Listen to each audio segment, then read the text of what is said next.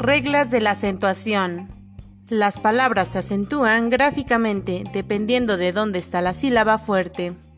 Todas las palabras tienen acento, pero no todos llevan acento gráfico o tilde. Agudas. Son aquellas palabras cuyo golpe de voz recae sobre la última sílaba. Ejemplo. Cajón, partir, atril, sofá. Llanas o graves son palabras de más de una sílaba, el golpe de voz recae sobre la penúltima sílaba.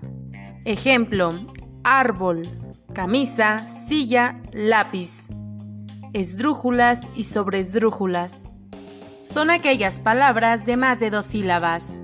El golpe de voz recae sobre la antepenúltima sílaba o antes de la antepenúltima. Ejemplo, cántaro, pájaro, íntimo. Reglas generales de acentuación gráfica. Primera regla.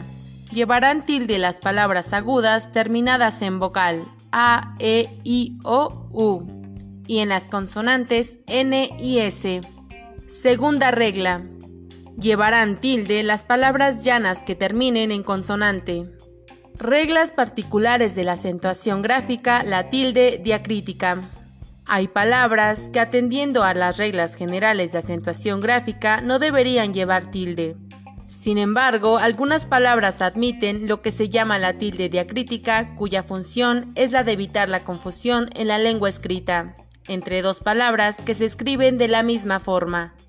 Acentuación de los diptongos y los triptongos.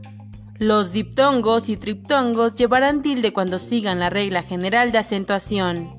La tilde se colocará sobre la vocal abierta del diptongo o triptongo. Acentuación de los hiatos.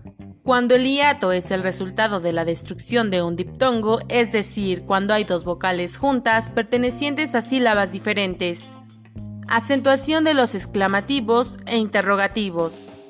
Las palabras que, quién, cuál, cuándo, cuánto, dónde y cómo llevarán tilde siempre que sean utilizadas exclamativos y como interrogativos. La tilde en las letras mayúsculas.